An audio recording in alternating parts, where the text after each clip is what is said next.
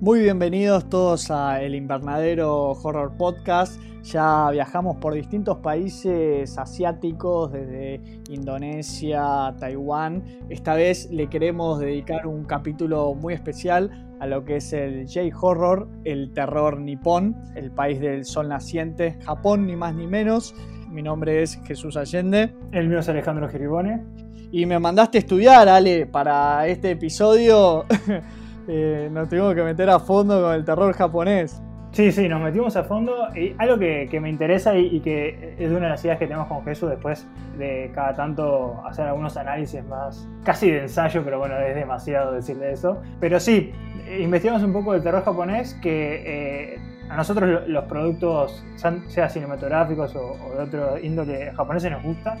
Pero no estuvimos tan metidos en el terror japonés, por lo menos cuando veíamos la lista entonces como fue, fue bueno hacer esta investigación, ¿no? Sí, porque teníamos de todos los países, eh, bueno, todos los países asiáticos no es una gran exageración, pero sí de muchos países, pero de Japón eh, nada. De hecho, la película asiática que tenemos mejor rankeada en la lista es Satan Slaves.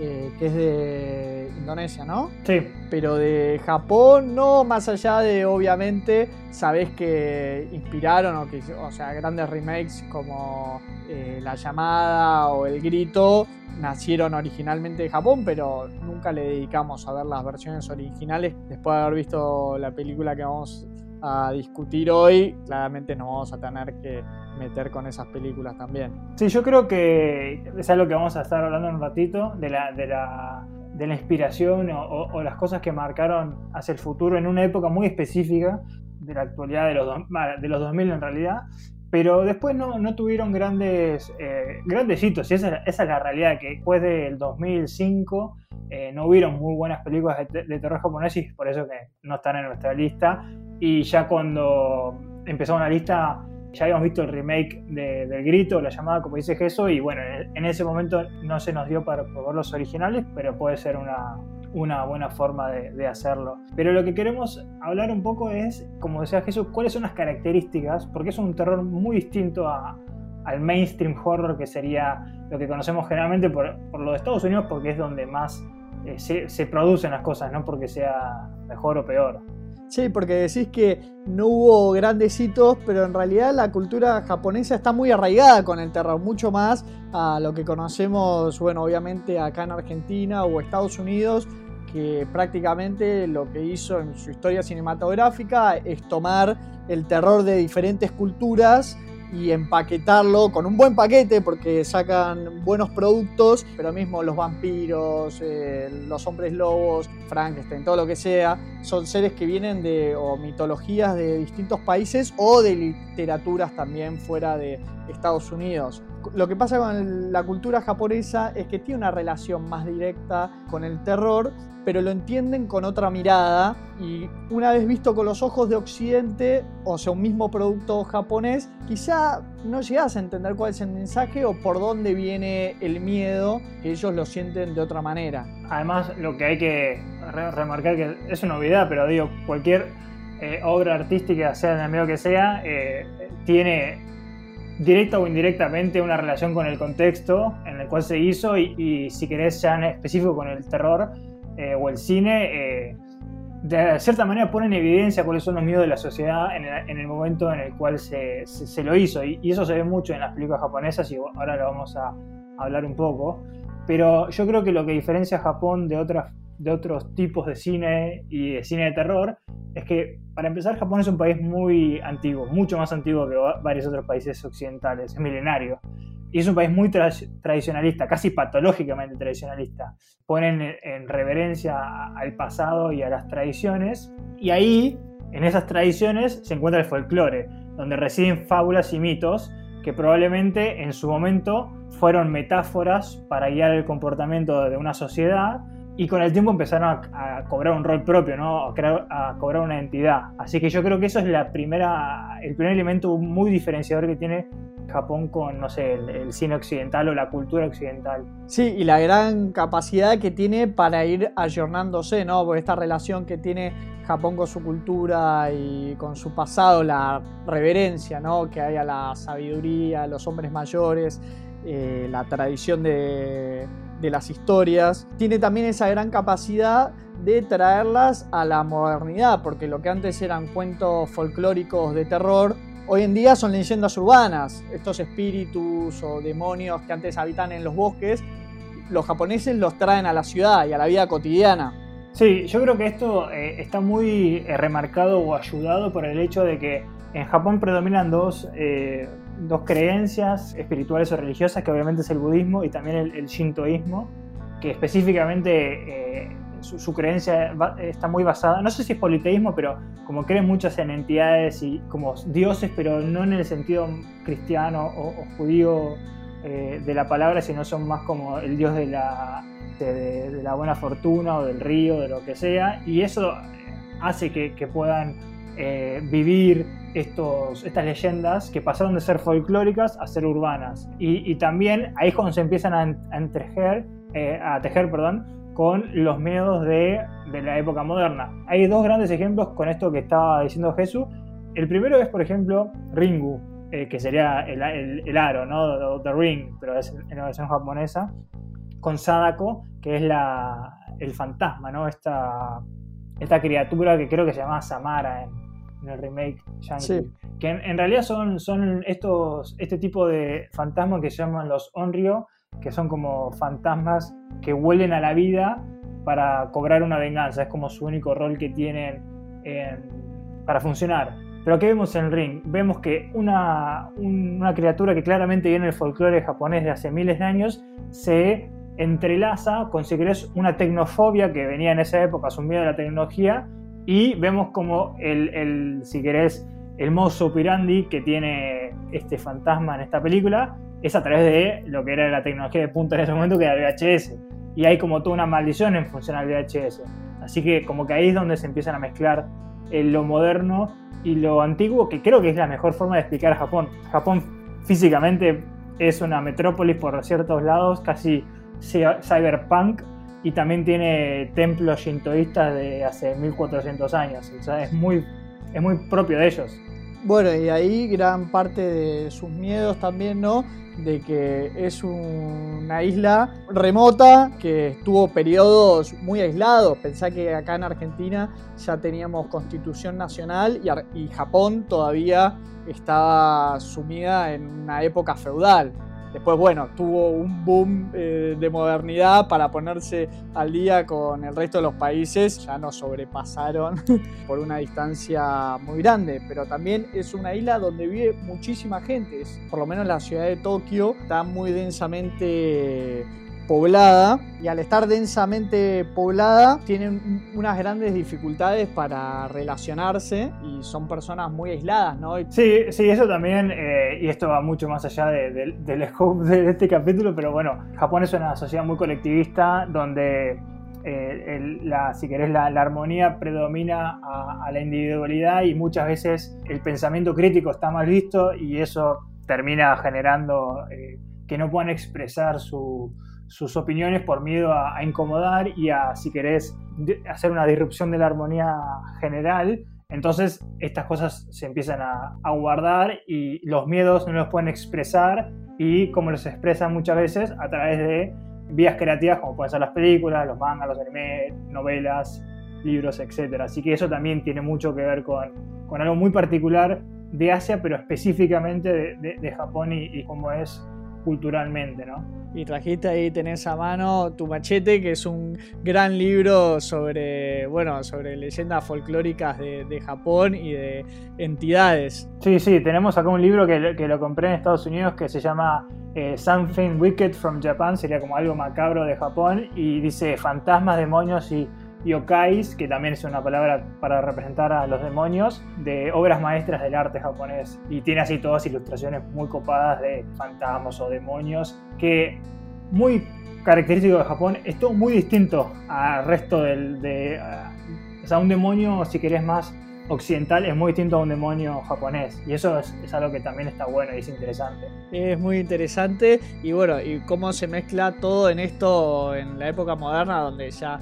eh, se está masificando todo y es también más, más fácil viralizar y creo que también hay como una atracción grande, no de morbo o de, sino quizá de curiosidad hacia el terror. Bueno, nosotros no, lo vemos desde el lado del cine, pero bueno, creo que es algo muy innato del hombre el acercarse a, la oscuridad por el desconocimiento, por lo, lo, que sea. Estuve buscando un poco sobre distintas leyendas urbanas japonesas, eh, de las cuales vi muchas que se referencian en películas, pero en particular encontré dos que me interesaban que estarían buenas para discutir, si te parece. La primera es la de Kuchisake Ona, que probablemente hayas escuchado o hayas visto en algún lado, que la historia, es una historia de folclore de un samurái que le corta la boca a, a su amante o a su mujer, y a esta mujer, bueno, muere y se empieza a aparecer como un espectro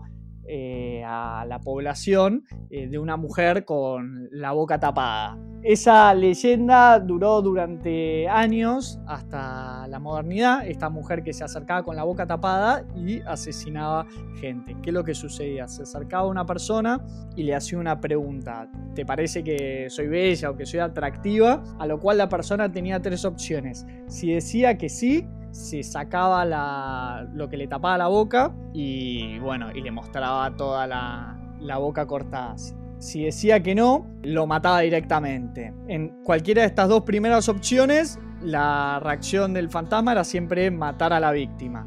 La única forma de salvarte de esto era decir disculpa, estoy muy ocupado, que tiene muy mucho que ver con lo que es la cultura japonesa en el sentido del, deber, ¿no? De la única manera de, salvarte es estando ocupado permanentemente. Bueno, ahí también eh, está súper entrelazado con lo que hemos hablado de, esto, de la diligencia y, el rol que, tiene en Japón, el trabajo. De hecho, por ejemplo, es un comentario aparte, ¿no? Pero eh, es muy. está bien visto que vos trabajes de más y, por ejemplo, que, entre comillas, descuides a tu familia, mientras que la razón por la, por la que descuides sea que estás trabajando porque es como estás cumpliendo el rol que la sociedad te culcó sin hacer un juicio de valor, entonces tiene sentido que capaz la fábula o el mensaje atrás de, esta historia macabra es eso, ¿no? De que sigas trabajando, ¿no? Y, que no trates de encontrar la vida fácil. No, y que es una historia además que viene desde la antigüedad, que al día de hoy, bueno, lo que cambia es quizá en el aspecto físico que tiene este espíritu, que en vez de llevarlo, antes llevaba una bufanda, un pañuelo, o lo que sea, ahora lleva un barbijo. Que bueno, ahora justamente todo en el contexto de la cuarentena, el llevar un barbijo también eh, tiene otra resignificación, que no sé, es interesante ver si como revitalizó ahora con todo el tema de la pandemia la figura de Kuchisake Ona o no, o, ya verdaderamente si no, no se la tiene tan en consideración. Sí, mira, hay que, hay que hacer una salvedad ahí que capaz a nosotros ahora nos, nos sorprende mucho más, pero países asiáticos que, de nuevo, que tienen una, un modo de vida mucho más colectivista, eh, es usual ver ver que usan barbijos, pero hace años eh, es más que nada por un sentido de, temor a, que vos por estar contagiado de cualquier fiebre o gripe o lo que sea, eh, eh, como que está mal que vos contagies a alguien, entonces si sabes que tenés un síntoma directamente vas con barbijo. Así que no, creo que haya repuntado por la pandemia, pero sí estuve, mientras me estabas comentando el nombre, la estuve viendo, no la conocía y, vi ya un par de imágenes con, con el barbijo y sin el barbijo parece un poco como algunas imágenes como el Joker, ¿no? Porque tiene como, la, como la voz cortada y, como que la, sonrisa aún más grande, ¿no? Hay otras que son más macabras. Es que es probable que se saque quizá la máscara y diga, why so serious? Claro, pero, pero sí, no, es el típico, este es el, arquetipo de la leyenda urbana eh, corte momo, ¿no? Porque si te, si te ves la, no, por la, la, historia, pero por la imagen que ves ahí, parece mucho de, cuando te salta Momo con esa sonrisa que es casi de Grinch, ¿no? que es muy grande. Así que, así que me, gustó mucho esta. Bueno, qué bien que lo menciones a Momo, porque acá la segunda que te traje es un creepypasta, eh, lo son todas estas leyendas, leyendas urbanas que nacieron de, la informática o del internet. Creo que los primeros antecedentes eran las cadenas de mail que recibías al principio cuando tenías conexión por primera vez, que decías, si no reenvías esta cadena a 10 personas vas a morir, pues ya avanzó, tuvimos a Slenderman, a, Momo, eso sería más o menos un poco eh, de qué van los creepypastas, son, bueno, este horror a través de internet, y encontré una que me llamó mucho la atención, me, me interesó bastante, que se llama El infierno de Tomino, que se trata de una poesía que se le adjudicó a un poeta que se llamaba Yanata Inuiso, que es un poema que trata sobre una mujer que va al infierno. Hasta ahí, eh, nada raro. El tema que, bueno, eh, hay el desafío es, si vos lees en voz alta la poesía, te cae una maldición. Entonces, bueno, uno va a YouTube, pone el poema de El infierno de Tomino y encontrás un montón de youtubers eh, leyendo en, voz alta este poema, eh, desafiándose, los ves con unos libros como de ocultismo que parece que no sé, sacaba el Necromicon debajo de la, de la cama me quise meter un poco más a fondo con esto, investigar y encontré nada, viste, los creepypastas también, o sea, son cosas que se viralizan rápido, que quizá no tienen mucha producción. Lo primero que hice obviamente fue googlear al poeta. Teóricamente lo que decía el, desafío era que era una poesía que era de 1920 y encuentro que el poeta sigue vivo, nació en los años 50, entonces no me dan las cuentas. Entonces, bueno, seguí buscando hasta que di con el poema original. Y nada, resulta que en realidad eh, era toda una gran mentira, sino que es un poema que en realidad perteneció a Saillo Yaso. Mientras me lo estabas contando, me puse a investigar si había algún tipo de imagen o algo, y, hay algo bastante perturbador.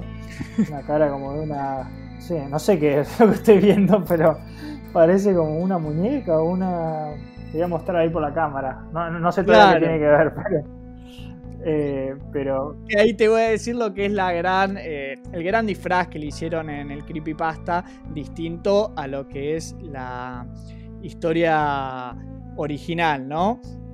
Porque lo que decía el, creepypasta era que se trataba de una mujer que cae al infierno. En realidad, busqué traducciones del poema eh, japonés, encontré una en inglés muy linda y otra en español también.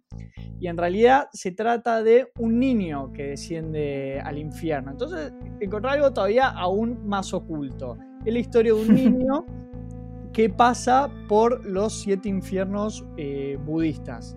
Acá, de vuelta, las diferencias entre Occidente y Oriente. Eh, en el budismo tiene una, una noción distinta de lo que es el cielo y el infierno. No es el binomio occidental que tenemos, sos bueno, vas al cielo, sos malo, vas al infierno. Para ellos el infierno es un camino a la reencarnación a través del sufrimiento. Entonces, dependiendo de los pecados que uno va cometiendo, cuando muere tiene que pasar durante los distintos eh, infiernos que se corresponden con el pecado que cometió para lograr reencarnar y volver al mundo terrenal. Bueno, ¿qué es lo que dice el poema de, de Saillo Yaso? es este niño que desciende hacia Avicii, que sería el infierno más profundo. Es el séptimo infierno donde llegan en realidad los máximos pecadores. Y decís un niño, ¿qué pecado puede haber cometido? ¿no? Y hay cinco posibilidades para llegar a ese infierno. Uno, haber matado a tu padre, haber matado a tu madre, eh, haber matado a un ser iluminado, a una persona iluminada, haber eh, asesinado a un Buda que es también una persona que a través de la meditación llegó a un estado elevado de iluminación. Y la última razón es haber generado un cisma en el budismo, es decir, una separación o una disputa dentro de la religión.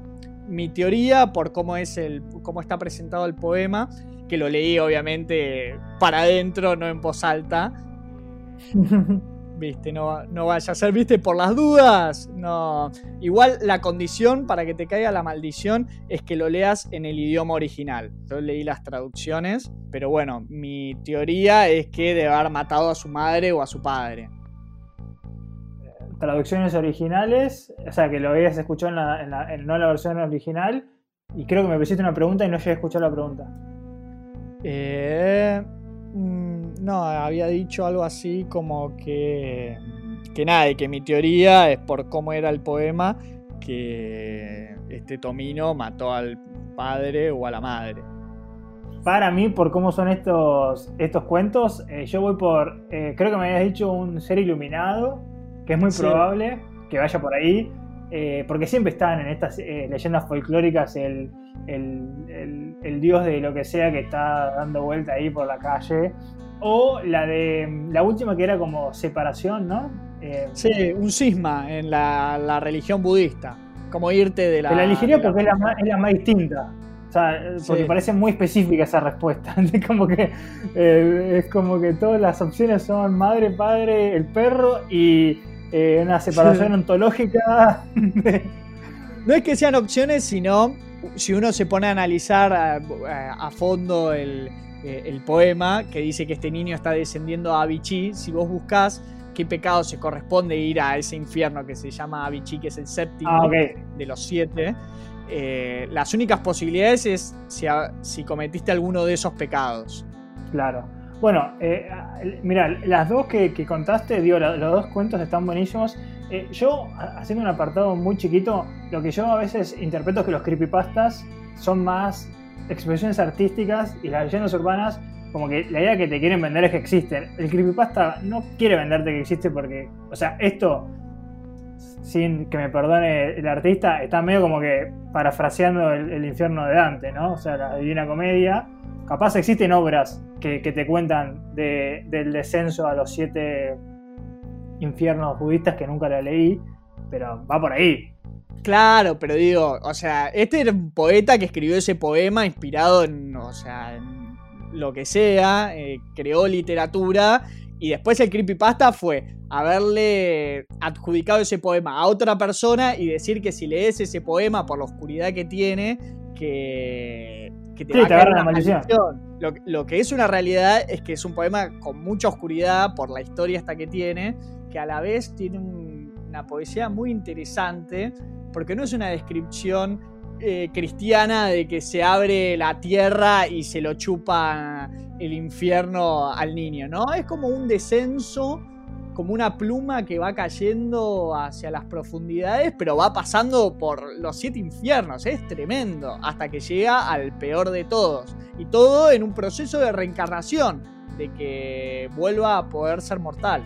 Sí, sí, yo creo que lo, más interesante, y después lo voy a leer, es esto de, de- de personaje, ¿no? Que, es un niño y medio como que vos te haces la pregunta de por qué está en esa situación, como decías vos. Y también esto de que obviamente el, el fin es un fin bueno, eh, que sería llegar, creo que es el Dharma, me parece, ¿no? Es como llegar al estado iluminado, me parece que es del budaísmo, del budismo, perdón. Eh, así que me, no, me- pareció muy, muy, muy interesante y, esto es más o menos lo que tiene Japón, que mantiene mucho las creencias al día de hoy. Obviamente las, re- las reinventan porque no, no- no pueden estar sujetas a la versión original. Muchas de estas además son cosas que se van diciendo de boca en boca, entonces conforme pasan los años van cambiando de forma. Y bueno, los creepypastas también sabemos que es algo que, que su- surgió en todo el mundo y, y da lugar a la creatividad. Pero yo creo que para cerrar y ya entrar en la película, lo más importante que, que me gustaría destacar como la, la mayor diferencia eh, entre el cine de Japón, de terror específicamente, pero creo que más general, es cómo estructuran su narrativa. Por lo general en las películas de Occidente, no solo de terror, hay una estructura muy centrada en el viaje o el camino del héroe, ¿no? O sea, es, un, es una persona, un hombre o una mujer o, cualquier eh, tipo de persona que tiene un objetivo y el objetivo o el fin eh, es el driver de la película. Sus acciones son las que van desencadenando la trama. Mientras que en el cine de terror japonés y en la narrativa japonesa, eh, la fuerza de la, de la, historia es lo que, lo que va avanzando a la misma. Es casi que la casualidad misma, la azarosidad, es lo que termina desarrollando eh, eh, la narrativa. Y, lo que te termina generando eso, y que me parece que es bastante inteligente en el cine de terror, es que genera una sensación de, de, indefensión frente a una realidad, ¿no? frente a un demonio, lo que sea, porque no se pueden defender. Yo creo que eso es lo más importante eh, a, diferenciar y que muchas veces lo que vemos a veces es que no tiene un, final cerrado porque no hay objetivo a cumplir. Como que de repente termina la película, para bien o para mal. Y con esto ya nos metemos con Cairo, que es la película que vamos a discutir hoy, eh, del director Kiyoshi Kurosawa, que lamentablemente ninguna relación con el gran maestro eh, Akira Kurosawa que lo tengo que decir ya de entrada, me encantó. Me encantó, no sé si es porque un poco nos reíamos al final del capítulo anterior de que íbamos a discutir esta película.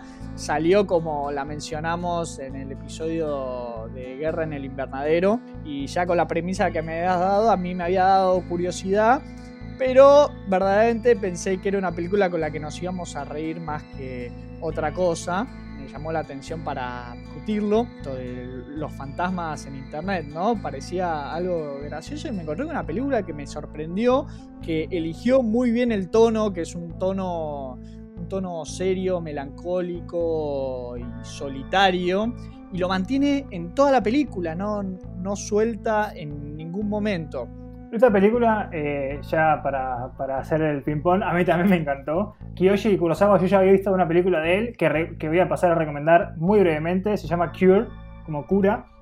Y sin entrar mucho de spoiler, eh, tiene que ver con un, oficial de policía que está investigando una serie de, asesinatos que los comete eh, gente que no se acuerda que los cometió, ¿no? Como que se despiertan y, están al, lado de una arma blanca eh, o lo que sea, y no, no, tienen recuerdo. Y, después empiezan a haber algunos giros de, guion, que no los voy a decir obviamente, que empiezan a, conectar, ¿no? Como hay una fuerza que conecta todos estos, estos crímenes. Y de nuevo en esa película es muy eh, sombría y es muy realista como, como es Cairo.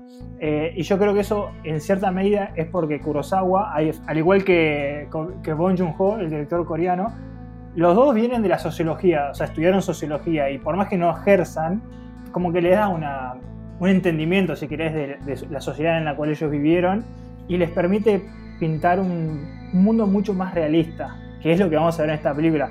Ahora voy a decir la trama de, Cairo y vos lees, la, vos lees la trama en voz alta y decís, ok, me voy, a, encontrar con, una, con un cliché de película de fantasmas que en vez de estar en una casa embrujada salen del internet Onda, me, voy a encontrar con Samara saliendo en vez de una tele, de una pantalla.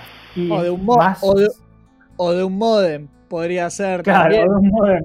Más sabiendo el contexto de una película de 2001 y lo que era la tecnología de ese entonces, que es, viste, el internet más, es el proto-internet. Recién eh, no todas las casas eh, podían conectarse, ahora ya te puedes conectar en cualquier lugar, desde el celular, desde donde sea en ese momento era, y era toda una tecnología, tener una computadora grande de escritorio en la casa, y eso lo ves un poco con los personajes, de que no están del todo amigados con la tecnología. Pero eso eh, tiene dos, niveles de análisis. Uno es dentro de la trama, que obviamente cumple un rol, por esto que es eh, eh, pensar que esta película también es del 2001, o sea, es contemporánea la trama a, la época a la cual está ambientando. Y la segunda eh, análisis es el mensaje que quiere transmitir el director, que tiene que ver esto con lo que vamos a hablar de la paradoja de la hiperconectividad, pero, la, pero la paradoja aislación, el aislacionismo que viene con estar constantemente conectado a distancia. Pero sin seguir haciendo preámbulo de, la sinopsis, la voy a leer, eh, la MDB, porque es una película también complicada de, de, hacer la sinopsis que cumpla con lo que realmente es. Así que voy a ir con lo que ya está, que es la siguiente. Tenemos a dos grupos de personas que descubren evidencia que sugiere que espíritus pueden estar tratando de invadir el mundo humano a través de Internet. Entonces, vos lees esto y en tu mente tenés algo muy distinto al producto que vas a ver. Y, la verdad que, por suerte, porque si veíamos lo que interpretamos que vamos a ver, creo que hubiese sido algo que pasaría como fácil, fácil y rápido por la lista y no hubiese dejado la marca que deja. No, es que a mí me sorprendió, de hecho, justo le viste la descripción de MDB, que tenga un 6, 650 y fue una gran película. Y bueno, una de las cosas que tanto nos gusta de ver terror es cuando encontrás estas cosas. Una, una película que tiene algo diferente, o sea, que creo que requiere además eh, verla un par de veces también para que te, eh, caigan algunas fichas. Maneja muy bien los tonos, los personajes son interesantes no son heroicos, eh, no son estúpidos tampoco, eh, empatizás mucho con ellos y una cultura completamente distinta a la tuya, pero conectás de una manera muy universal.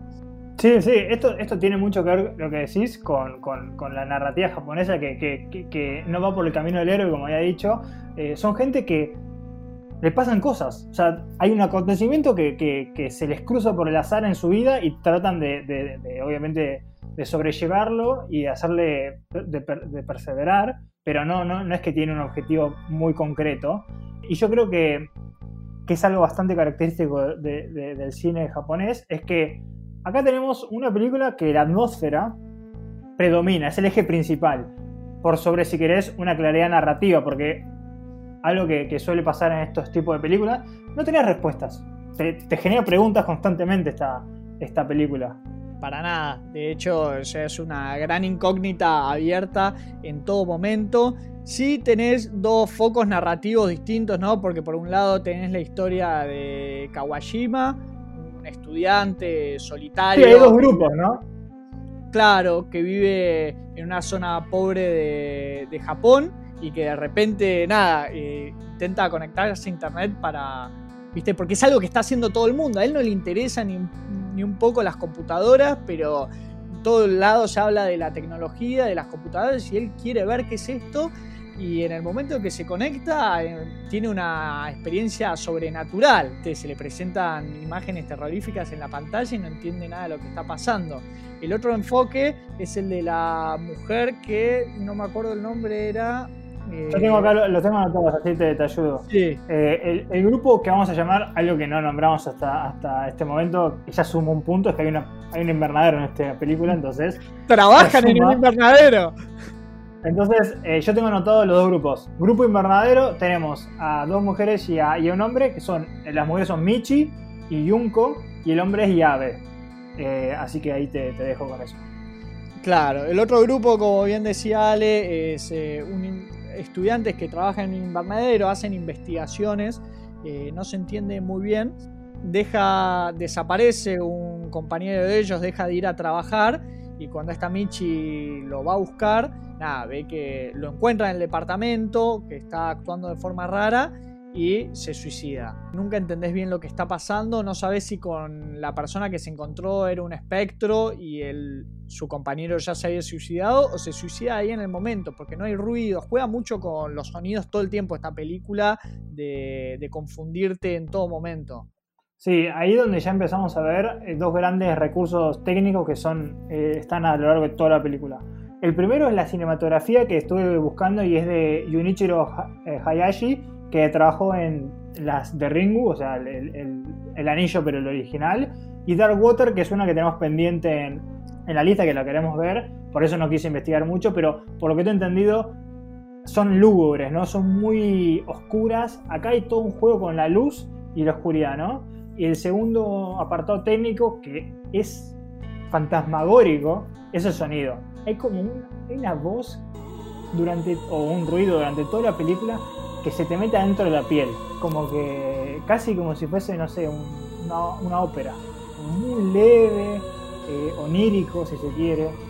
Sí, y mismo cuando los fantasmas hablan también lo hacen con una voz tremenda, ¿no? Tenemos esa escena de Tasquete, Tasquete, que es este espectro pidiendo ayuda, porque también lo que tiene Cairo es que tampoco se plantan desde el lado de, los villanos los espectros. Si bien cada una de estas personas que tiene contacto con uno de estos fantasmas termina suicidándose de unas, formas horribles, no es como que le podés adjudicar la culpa a este espectro, ¿no? Porque es como una soledad muy grande que tenían ya estas personas y que terminan así con, sus vidas.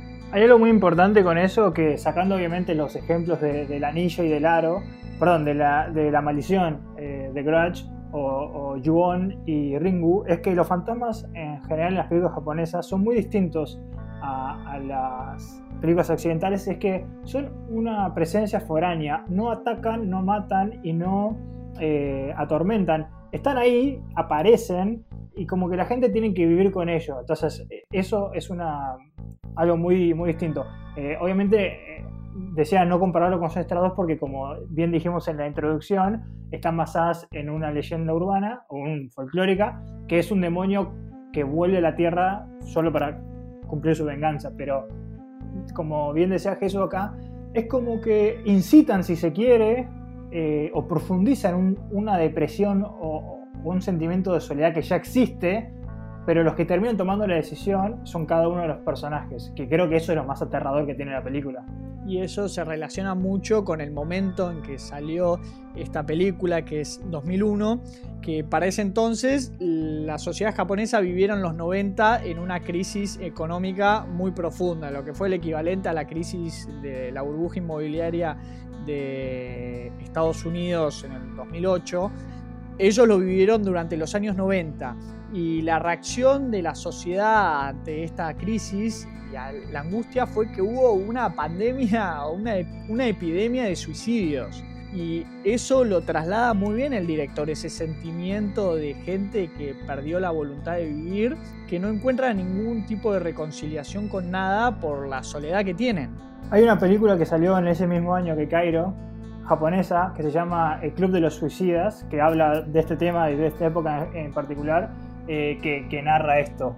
Y lo que es tenebrosamente premonitorio es que Kurosawa hace esta película en el 2001 y hoy en día eh, Japón vive un fenómeno que, es una patología que se llama los, los, hikimori, que básicamente es como es un síndrome eh, psicológico de ermitanismo extremo. Son personas que están confinados en, sus casas y no salen de su casa, pero se mueren en sus casas. Están constantemente conectados al internet, viven profundamente angustiados y de hecho uno se entera de estos casos porque de repente, no sé, un vecino llama, no sé, 911 japonés y le dice, chay olor feo y se dan cuenta que una persona está muerta, que no tenía contacto con nadie porque no tenía amigos o no tenía familia o, deliberadamente por esta patología se aleja de ellos. Y ese es un fenómeno que, está viviendo hoy en día Japón, si querés, ayudado, y esta es la tesis que,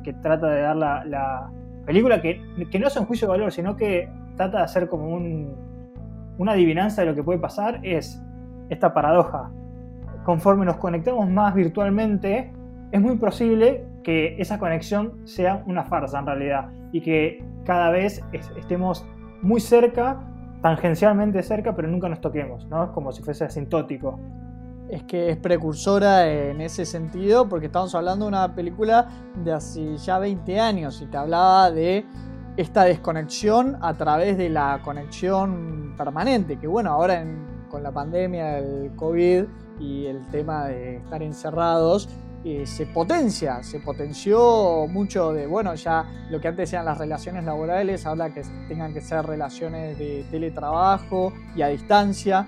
Todo lo que es, en ese momento todavía no habían redes sociales, o eran redes sociales, no sé si existía MySpace eh, o Fotolog, creo que todavía no existía, me acuerdo de esas, esas primeras redes sociales, pero ven los mismos problemas que hay ahora, que ahora están obviamente potenciados y más profundizados pero ya te está adelantando de algo de lo que se venía. Yo creo que una de las cosas más inteligentes que, te plantea esta película, y te lo plantea en esta misma escena donde Kawashima entra a, esta, este internet y se, cruza con esta red, es que hay un momento que salta como una, una pantalla que dice, ¿te gustaría ver un fantasma? Y uno piensa al principio de la película que lo que está viendo son fantasmas en casas, pero en realidad son humanos que están en este aislacionismo extremo y es algo que te plantea después eh, Harvey, que es, que es la, compañía de este grupo informático, de este segundo grupo, que dice, ¿Qué diferencia una persona que vive constantemente en su casa y no tiene contacto con el mundo exterior a un fantasma en el sentido más literal de la palabra? Y esa, si querés, la premisa principal o la reflexión que te debería incitar esta película. Creo que ahí es donde me tocó en el qué mal la estoy pasando, de que verdaderamente te lo la sangre, decir si no nos estamos volviendo fantasmas nosotros, ¿no? En este panorama cada vez más encerrados y hiperconectados y viviendo la realidad a través de una pantalla, ¿no? Porque uno quizás se angustia por lee todas las muertes que hay, cómo avanza el virus en distintos lados, todo a través de los portales de noticias digitales o la televisión, pero uno está en su casa, donde cree que se siente seguro, pero quizá vas avanzando en este proceso de despersonalización, de volverte fantasmagórico. Y ahí sí que la, pasé muy mal, además de, bueno, todas las escenas de, fantasmas que están muy bien logradas. Me esperaba encontrarme un CGI ya desgastado para la época, pero está todo muy bien utilizado y, los recursos bien puestos. Yo acá eh, voy a separar dos cosas. La primera es, esto que, decís. Japón, capaz por, esta cuestión de que vive en una depresión generalizada por, por una inhabilidad o, falta de ganas de expresar lo que, lo que piensan y lo que sienten. Y yo lo pasé bien en esta película, pero yo siento que te agarra en un mal momento y te puede deprimir mucho esta película por, porque, de nuevo, es nihilista, es un, habla de un existencialismo que es ajeno a cualquier cultura, por más que estemos viendo Japón. Hay una frase que lo revela muy bien y es una pregunta que hace eh, Harvey a Kawashima, que dice, ¿qué es lo que quieren los fantasmas? matarnos? Se pregunta y se responde ella misma, no, porque eso generaría más fantasmas. Lo que ellos quieren es que vivamos eternamente en soledad. Y como que ahí te deja helado. Helado y la otra premisa, ¿no? De la teoría que tiene su compañero de quiénes son estos fantasmas o también, bueno, cuáles son sus motivaciones. Y es una respuesta que es 100% física que es el purgatorio o el más allá, está tan colapsado cuando uno en su cabeza no puede pensar que el más allá pueda tener un espacio físico, ¿no? Que se pueda llenar, ¿no? Por lo menos desde la visión occidental, pero de una visión oriental pueden llegar a, tener este tipo de miradas. Entonces con un más allá colapsado empiezan a volver los espíritus al mundo terrenal, ¿no? Como que son mismos rechazados desde el más allá y conviven en un plano terrenal. Entonces lo ves es muy loco los personajes en Cairo que ven fantasmas como algo cotidiano casi, lo ven en una biblioteca o en un cuarto y a algunos les genera terror, otros tienen unas reacciones muy, muy raras, o sea, desde mi punto de vista, a lo que sería creo que mi reacción si me encuentro con un tipo de, espíritu de este estilo. Bueno, eso lo, lo, que lo ato a lo que dije antes, que es una cita de Kawashima que, que, decía que los fantasmas son una presencia externa, pero que no, no, no, no te quiere matar ni nada. Y también, más en el plano realista, es que Japón tiene una forma de vida muy espiritual, como también lo tiene y lo hemos visto en, en Tagalong, que muy rápidamente llegan a la conclusión de que hay una fuerza sobrenatural, y no por eso le tienen miedo. Después, la respuesta que le da este compañero que trata de buscar una teoría física es una conjetura y, de nuevo, no, eh, estos tipos de películas no buscan una respuesta, porque está bien, no hay un, digo, no tiene sentido que haya un, contador o que llegamos a los 2 billones de muertos vuelan al mundo real. Pero hay una frase que es, si querés, foreshadowing, que dice una frase de esta misma persona, que no me acuerdo el nombre porque es un personaje secundario, y dice lo siguiente, que habla con, con el final de la película. Dice, una vez que este sistema está completo, funcionará por sí solo. Este sistema se refiere a cuando vuelvan al mundo real. Entonces dice, cuando este sistema está completo, funcionará por sí solo y se volverá permanente no habrá marcha atrás. Lo que te está diciendo esto es una vez que fluyan hacia nuestro plano terrenal todos estos espíritus y inciten voluntariamente o no, porque también es ambiguo eso, a que la gente deje de querer vivir, el mundo se, va a quedar en ese sentido que cuando vayamos, si querés, en un ratito más al final, es una, si querés, una foto anticipada a lo que vamos a ver al final, que la verdad que es una desolación casi generalizada por eso yo vuelvo a esto, a la cita de este personaje, de nada, de pensar un más allá con límites de lo terrorífico que podría ser eso. Y ahí es a mí donde yo la pasé un poco, bueno, bastante mal, porque son todos personajes muy solitarios que si nada, si la respuesta del mundo espiritual es que cada vez está más colapsado o que como que no hay descanso, ¿no? ¿Qué les queda para ellos en su soledad, ¿no? Si viven una vida mortal eh, solitaria y un más allá donde esa soledad se va a potenciar para la eternidad.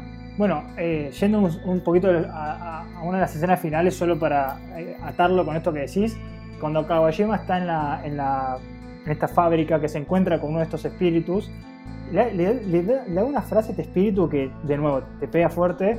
En inglés es la siguiente, es Forever Death is Eternal Loneliness, que sería como la muerte para siempre es la eterna soledad, que es lo que te dice, porque algo que te plantea dice, es todo el sufrimiento que, que experimentamos en vida, muchas culturas occidentales lo contraponen con una eternidad de alegría, si se quiere, ¿no? Entonces acá va para, es más existencialista, dice, no, no, la muerte es la nada, tipo nothingness, es la eterna nada y es la eterna soledad. Entonces, de nuevo, es como un, un loop infinito de, angustia.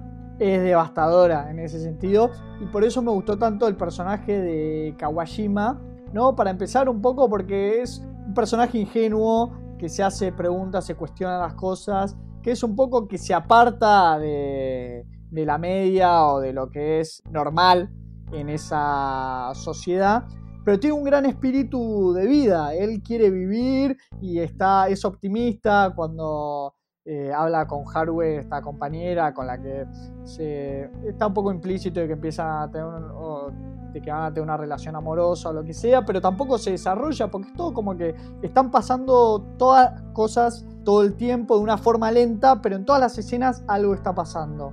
Y él tiene un gran espíritu por vivir que contrasta mucho con el resto de los personajes, que son más grises, más misántropos, ¿no? Como cada vez más relegados.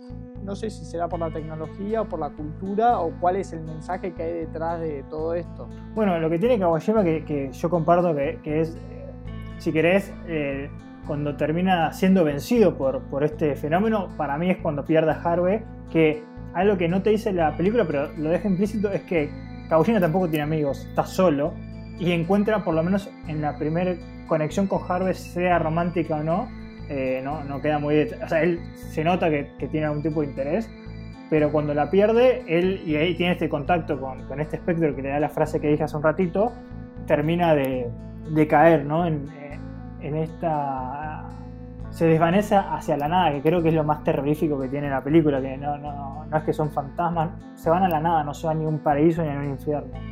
Entonces en ese sentido es muy, es muy perturbadora porque es algo muy realista, que se apalanca con, con esta música que está constantemente, que, que, se te pone abajo de la piel, que se mezcla con escenas que yo lo anoté, dije, se banca en el HD. Hay, hay un primer plano, este espectro, que obviamente lo, lo eligen y lo hacen una sola vez, que se va, se va acercando a cámara y se mantiene muy bien, ¿eh? Para una película del 2001. Te diría que mejora, mucho mejor a Tagalón que tiene 14 años después. El de, vos decís el plano, el de la mujer que se mueve. No, ese es muy bueno, pero yo me refiero al que está. Ese es muy bueno y es de las escenas de fantasmas que más me asustaron. Porque de nuevo, hay algo muy, muy creepy en no poder eh, discernir eh, detalles. Porque uno puede discernir los detalles de la cara. Es como que como que es una cara negra y vos la ves por momentos y se empieza a acercar medio tambaleando. Sí, parecen eh, como fotocopias en blanco y negro los fantasmas. Sí, sí, sí, es que es, algo muy japonés, pero yo me refería a, sobre el final cuando está eh, Kawashima con este espectro que, le da este monólogo de que la muerte es la eterna soledad, viste que se empieza a acercar a cámara y en un momento lo ves enfrente, ¿no? Que, se, le notan los ojos y ese efecto está perfectamente logrado. Porque yo creo que, no recae en efectos, no recae en jumpscares, obviamente no hay, es todo atmósfera y soledad o casi un nihilismo extremo, ¿no? De plantearte vos eh, cosas, porque creo que lo más trillado que vemos es esta escena de la fantasma mujer, que en un momento ves como que se agarra a lo típica película japonesa que, sale con las manitos, ¿viste? Y, que acerca la, cara eh, a este personaje de Yabe, pero eso es lo más cercano a, algo trillado que vemos. Pero que es hasta una mujer normal, pero ya te viene creando tanta atmósfera durante. Es como que quema muy lento esta película, todo para un desenlace brutal, porque estábamos hablando ¿no? de una, un país densamente poblado pero vos lo sentís como un pueblo fantasma en el sentido de un pueblo donde no hay nadie todo el tiempo. Es como que sentís que eso no es Eso es increíble. A cualquier espacio público que hay están en soledad, por más de que el colectivo se mueve, por más de que viste la gente sale a la calle o van a comprar cosas, siempre todos los lugares se van sintiendo muy vacíos. Es como que la ciudad se va vaciando cada vez más hasta el desenlace que uno lo toma natural cuando en realidad pega una vuelta de timón la película, que es impresionante. Ahí hay dos cosas. La primera es esto que, dice Jesús, que hay que acordarse que Japón está densamente poblado, pero más o menos, en el sentido de que hay ciudades muy pobladas como Tokio, donde está esta película. Eh, uno no, se tiene que alejar mucho de Shibuya Crossing, que es esa paradójica, eh, no paradójica, eh, pintoresca cruz de avenidas que, que, vemos en todas las películas, que tenemos casi como hormigas yendo y viniendo, que creo que cruzan cinco avenidas. Entonces Tokio es una metrópoli llena de gente y acá no ves nunca a nadie. Y vos ves, te van dando elementos que te empiezan a, dar la sensación de que esta gente se empieza a desaparecer, ¿no? Se, como que se empieza a viralizar esta depresión y la gente se empieza a reducir a la nada, llegando al extremo del final de la película, que en un momento, a los últimos 10 minutos, parece una película de zombies, ¿no? En el sentido del mundo posapocalíptico, no queda nada. Pero sin que haya un pánico generalizado, porque poco a poco te van introduciendo el apocalipsis prácticamente, pero de una forma realmente muy paulatina, va desapareciendo la gente casi por voluntad propia, ¿no? Como que se entregan o eh, renuncian a su voluntad de vivir y van desapareciendo en estas manchas que son como sombras en la pared que va avanzando como una enfermedad por la ciudad y nada, ves algunos eh, eh, indicios de edificios que le sale fuego, un avión que cae sobre una casa, me parece, y los personajes que están eh, queriendo escapar, pero en realidad tampoco hay ningún apuro, no hay ninguna urgencia, por más de que el mundo se está viniendo abajo. Es que acá de nuevo es lo que te digo, esto es el, típico esquema narrativo literario, no solo de las películas que tiene Japón, es, es es el azar mismo, las circunstancias que te van llegando y van evolucionando la trama. Ellos no tienen un objetivo, no están buscando nada. O sea, por momentos están buscando a, Harvey, pero después no están buscando nada. Y algo que a mí me pasó en esta película, que eh, dura dos horas, pero se me hizo muy rápido, o sea, la pasé, se me llegó bien, pero arranca de una manera que yo me olvidé que había arrancado de esta manera y que después termina de cerrada de la misma manera.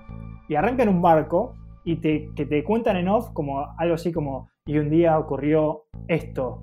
Y después al toque ya te, te ponen los soniditos del dial-up, de la tecnología de los 2000, y ya arranca la trama. Y al final de la película vuelven a este barco, que tiene a Michi.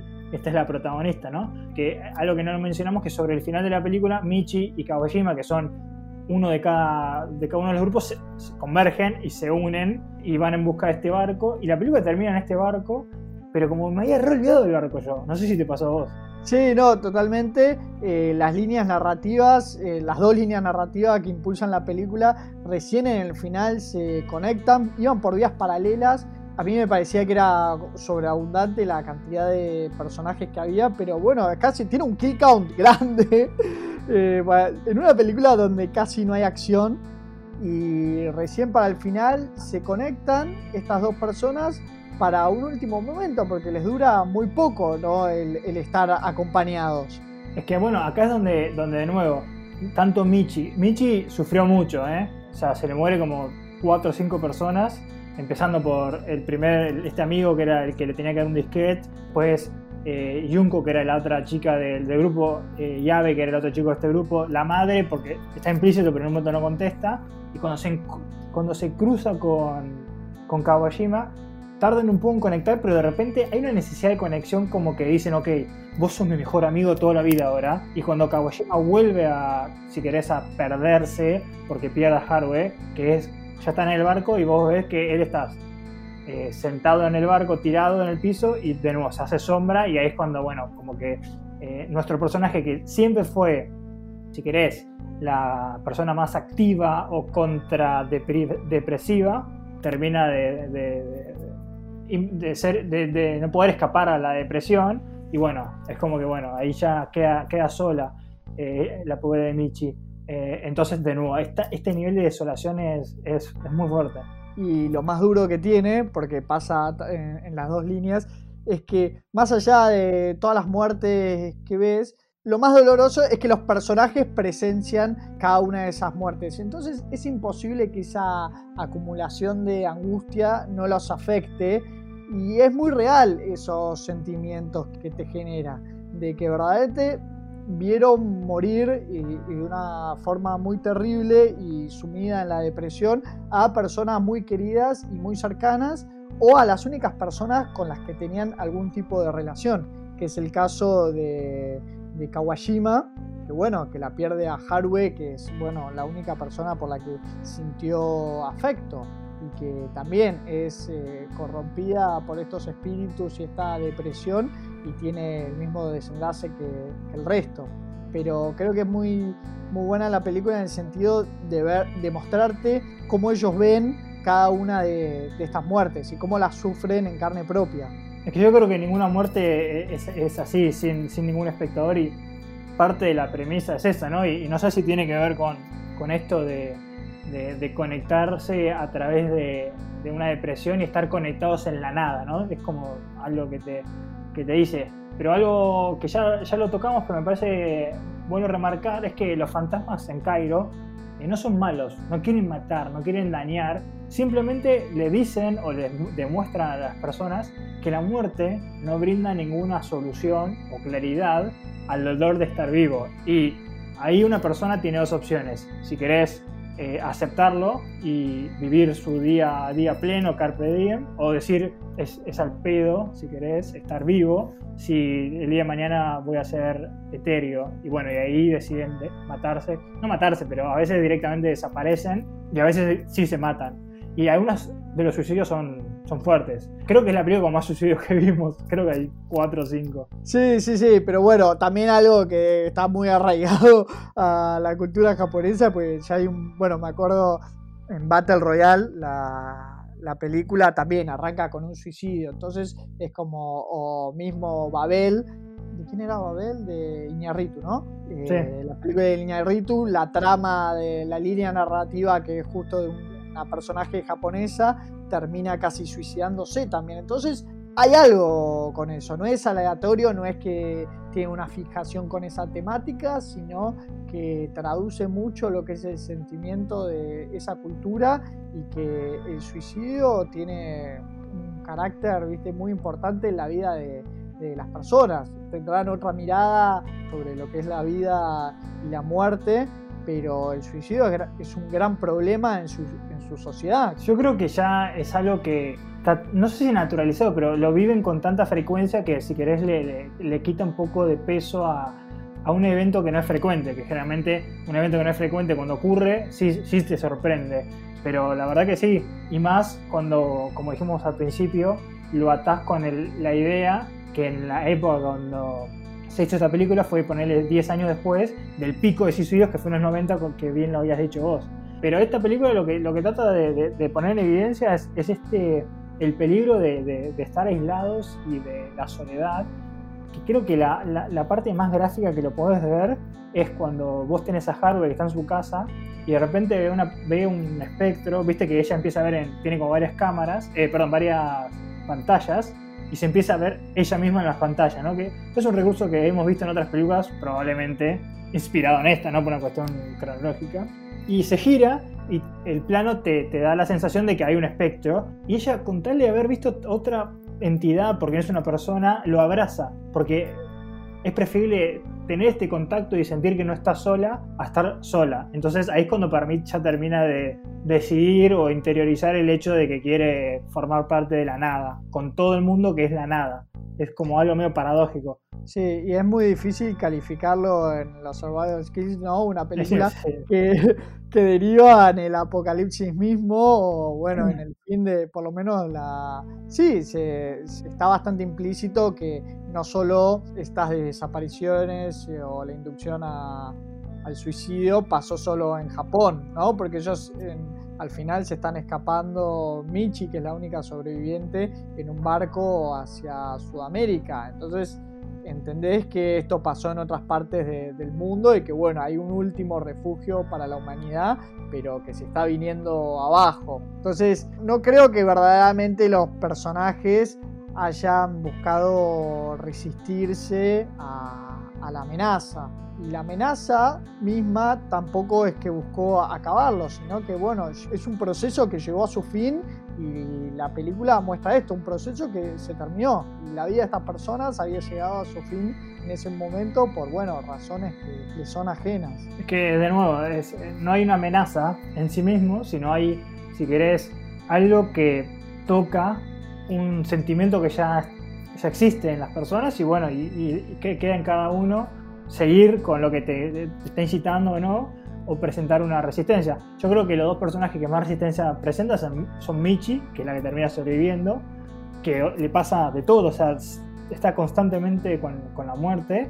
Bueno, y Kagoshima, que también resiste hacia el final, pero yo de nuevo, acá no vemos a, a un, al típico niño de, de, Grudge, que es un niño fantasma pálido que los quiere, que los, los, los atormenta, les aparece por abajo de las sábanas o de la cama creo que lo más cercano es este plano que es a una mujer que se le acerca a Yabe, pero no le hace nada, no lo mata, no lo agarra, no lo toca, solamente se le pone enfrente y ahí donde uno puede interpretar o no, que ya que te mire o que te toque, te contagia entre comillas, pero está muy, muy abstracto para que puedas puntuar positivo o negativo. Que no cierra nada eh, no trae ningún tipo de respuesta y es esas películas que creo que se te quedan durante unos días ahí eh, golpeando en la cabeza, que tiene mucha información, que tiene muchísimas lecturas y que no sé con qué me saco después la angustia de haber visto esta película cuando me estaba esperando algo quizá de lo que me iba a poder divertir hablándolo. No que no haya disfrutado de esta charla, pero fue pesada en serio. Sí, sí, fue pesada. Yo, yo la verdad que la primera hora y media se me fue rápido. No, no, esto no implica que, que, no sea lúgubre, porque toda la atmósfera, la cinematografía, no hay casi un plano cercano. Es todo de afuera porque de nuevo quieren generarte esta sensación de, de aislamiento, tanto visualmente como dentro de la trama pero yo de nuevo, vos lees la trama y, se te ocurre algo mucho más cliché, que después investigué un poquito y, hicieron un remake en el 2005, Yankee, obviamente, 2006, que me imagino lo que debe ser esto. Sí, eh, actúa Kristen Bell, la de The Good Place. Sí, es que lo que hace, lo que hace Estados Unidos con los remakes eh, es agarra una, una película, eh, en este caso japonesa, que tiene una. O sea, tiene algo que decir, dice, sí, sí, muy bien, saquemos el mensaje y dejemos los fantasmas en internet. Y, estoy seguro, no la vi, que está llena de jumpscares y bichos que le salen de, las pantallas. No, mirá el trailer, que ya el trailer meten 4 o 5 eh, jumpscares y no, y claramente tiene un tono completamente distinto al de la peli original. Mi consuelo para este episodio es que haya aparecido un invernadero en la película, que bueno, siguiendo nuestros criterios que no tienen ningún tipo de lógica más que la nuestra, si aparece un invernadero eh, hay, un, hay punto bonus, así que me voy contento con eso, ¿vale? Sí, yo también, la verdad que la pasé bien y me sorprendió y creo que como la primera película japonesa en la lista, yo, he visto muchas películas japonesas, no solo de terror, pero me, me, voy contento y, tengo muchas ganas de ver Dark Water, eh, obviamente en nuestra idea de, de ir primero recorriendo varios lugares, vamos a dejar un ratito que, descanse Japón, pero la tenemos ahí, que también tiene un puntaje similar, un 6,5, para, solo para que entiendan los que nos escuchan eh, y las que nos escuchan, en IMDb es tipo un 8, en una película de terror, o sea, es un muy buen puntaje. Entonces estaba un poco hypeado, pero la pasé bien. Es una película que tiene un mensaje y que tenés que verla sin esperar esto, sobresaltos ni, ni nada más. De hecho, uno podría dar el argumento que es más que una película de terror, ¿no? Totalmente. Y me quedo con ganas entonces de que discutamos en el futuro Dark Water y también de que, bueno, con todo lo que analizamos, eh, con todo lo que aprendimos e investigamos de la cultura japonesa y su relación con el terror, también me gustaría un episodio especial de un versus de la llamada con eh, su material original que es el anillo Ringu, la versión japonesa, que creo que vamos a volver a muchos de los elementos que discutimos hoy y le vamos a poder sacar un montón de cosas más. No sé si te parece o estás para el desafío. Es una buena, me gusta ese. Mira, tengo eso después si querés en el backstage lo discutimos, pero tengo una contraoferta que, que puede ser también, no, no la descarto, que es Ringu contra Yuon, que sería The Grudge contra The Ring, porque son los dos fantasmas de, son, viste, como los dos fantasmas japoneses, pero vemos cuál prende más, pero no, no haber visto las originales, ni de Ring, ni de La Maldición, tengo ganas de verlas para ver si son como esta. Eh, yo creo que esta va más allá del terror, entonces no creo que sea tan metafórica estas dos. Yo creo que van a ser más clásicas, entre comillas, de terror, pero me encanta, ¿eh? Para un, para un versus me encanta. Y eso fue Cairo o Pulse también en su versión eh, en inglés. Ale, ¿nos recordar las, redes? En Twitter nos pueden encontrar en el invernadero H1 y en YouTube nos buscan en el invernadero horror. Eh, así que ahí pueden ver todos nuestros videos y nuestros episodios. Muchas gracias por acompañarnos otra vez en este episodio eh, discutiendo Cairo, la angustia, la profundidad, la soledad, eh, tantos temas que salieron, pero nos vamos contentos con el punto bonus. Sí, sí, nos vamos contentos. Ya, ya creo que vamos como cinco capítulos, digo, cinco películas que, encontramos invernaderos, eh, así que estamos muy contentos. Les mandamos un beso grande y un abrazo. Mi nombre es Jesús Allende. El mío es Alejandro Giribone. Hasta la próxima para seguir discutiendo mucho, mucho, mucho más terror. Chau, chau. Chau, chau.